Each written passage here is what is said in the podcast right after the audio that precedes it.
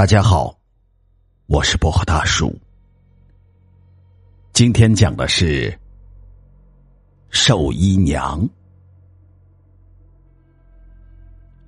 钻进盗洞后，我才明白，探墓根本不是我想象中那么简单。探墓就是在正式盗墓前去摸清楚情况，所有的路都是没有人走过的。土壤里腐烂的植物发出刺鼻的恶臭，各种虫子一个劲儿的往衣服里钻，狭窄的空间里充斥着几个大汉的体臭，汗也沾着土渣，不停的往领口里钻，真是要多难受就有多难受。最要命的是，我还得装作很轻松的样子，因为我是这个探墓小组的头。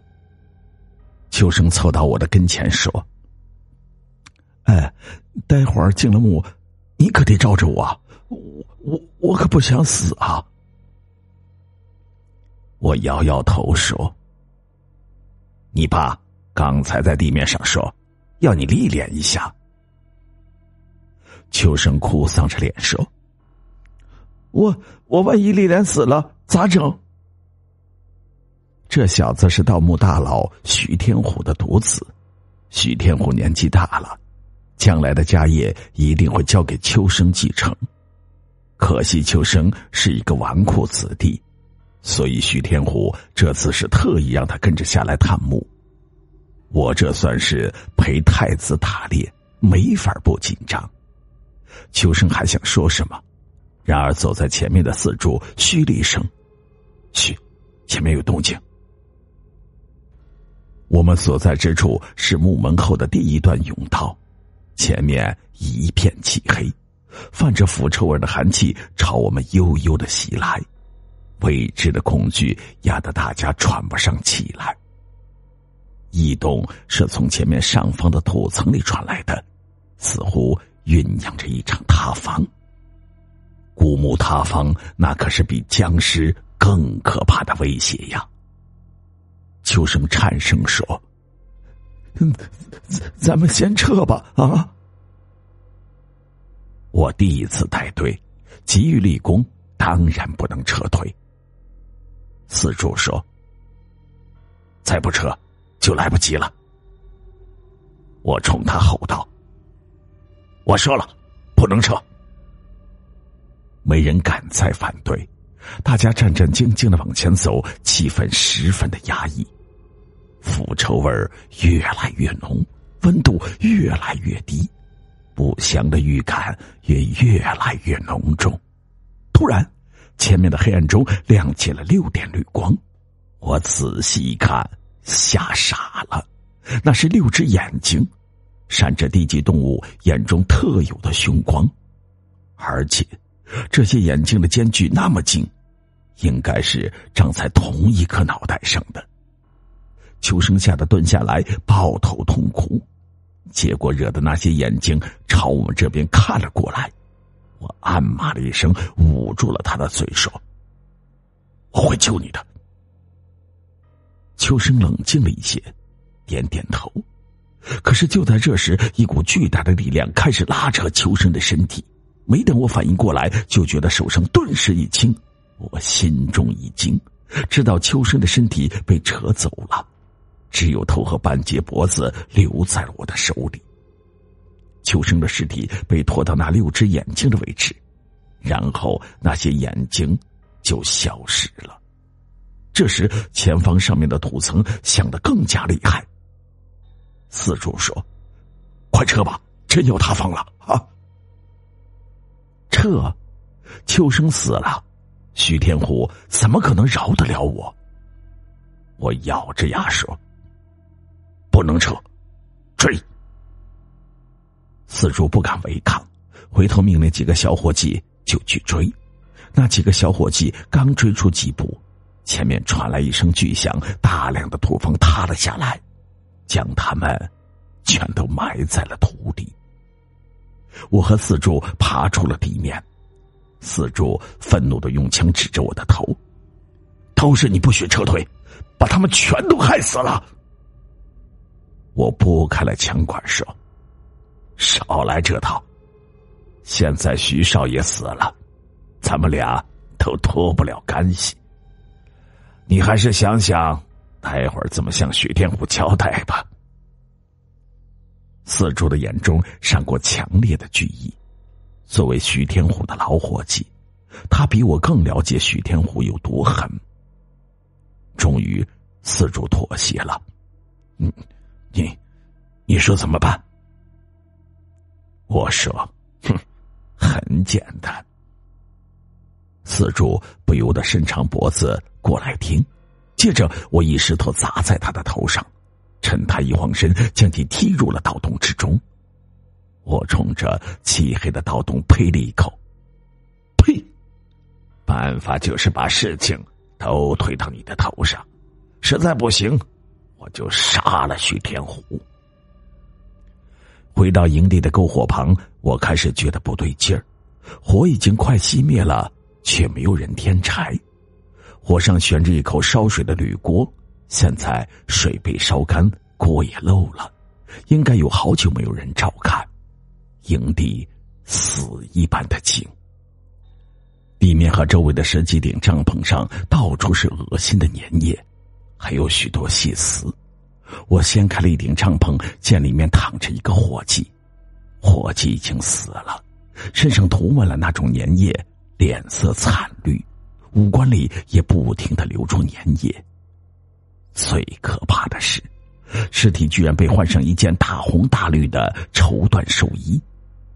我浑身的血都凉了，又去查看了两三顶帐篷，里面的人也都是这样。可能是徐天虎损的太多阴德，被鬼索命了吧？倒省得我动手了。我刚松了一口气，就见徐天虎的大帐篷里突然亮起了灯，我吓得手脚发软，连走带爬的凑了过去。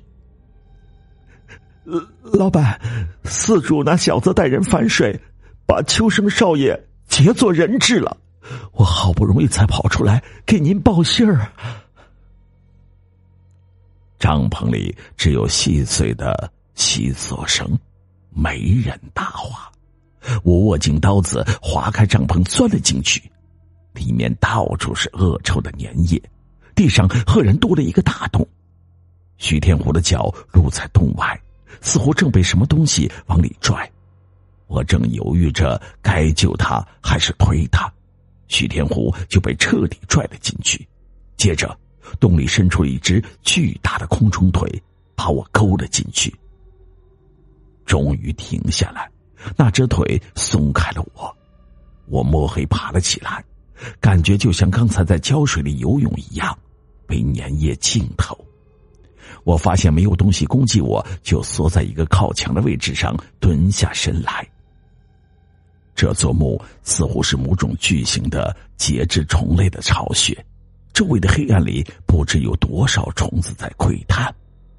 这种恐惧就像是摔进一个房子那么大的马蜂窝里，想想都怕的要命。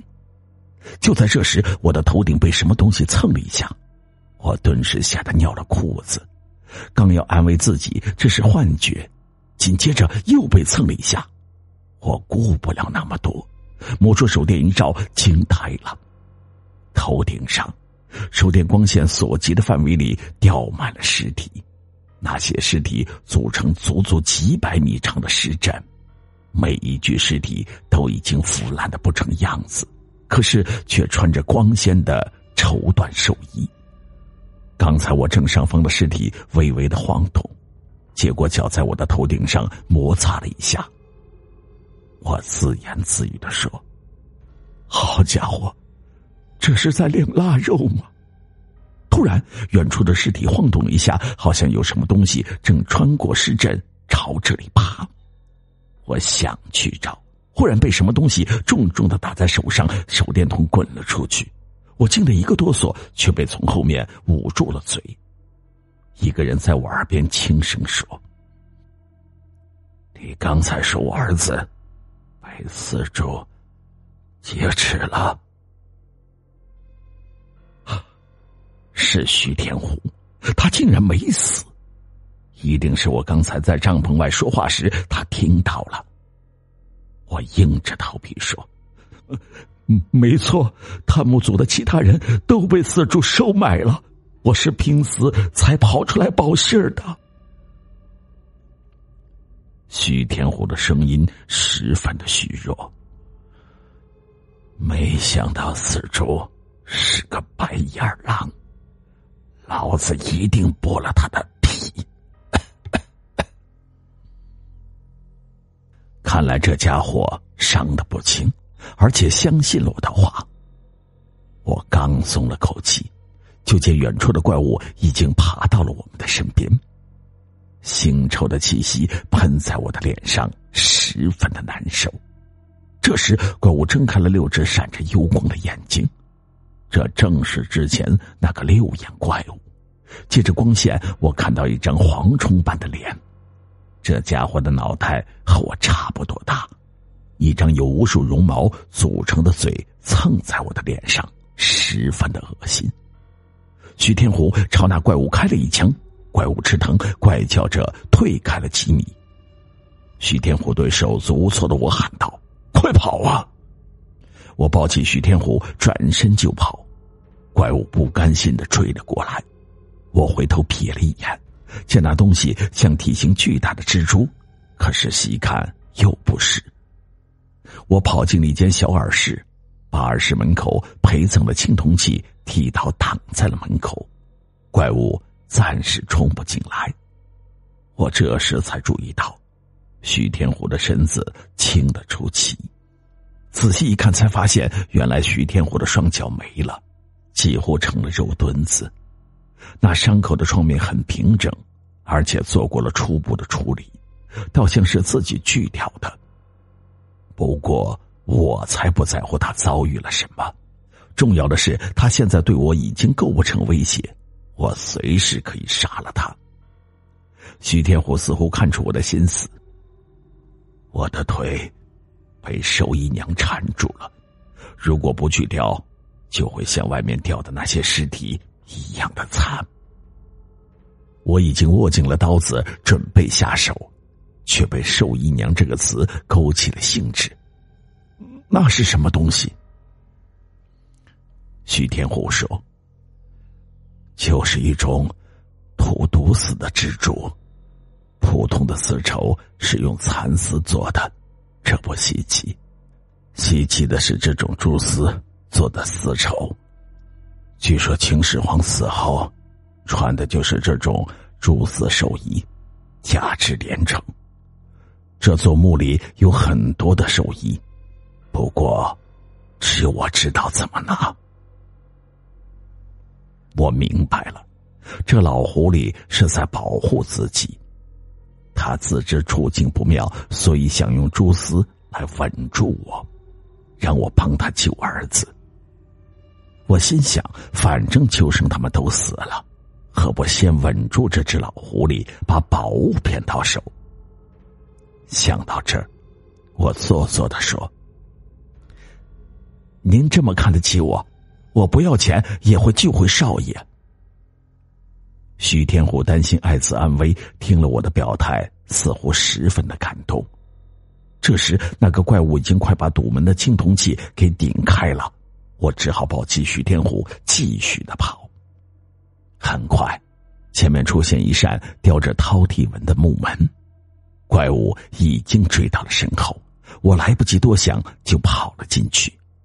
可是我万万没有想到，这间墓室已经倒塌了一大半，后门被垮塌下来的穹顶堵得死死的。倒霉，这是条死路。徐天虎骂了一句，朝后面胡乱的开了几枪。怪物挨过一枪，知道厉害，速度慢了下来。我放下徐天虎，把汉白玉门给堵了起来。这扇门十分的结实。怪物应该一时半会儿是进不来，不过我们也出不去，等于被困住了。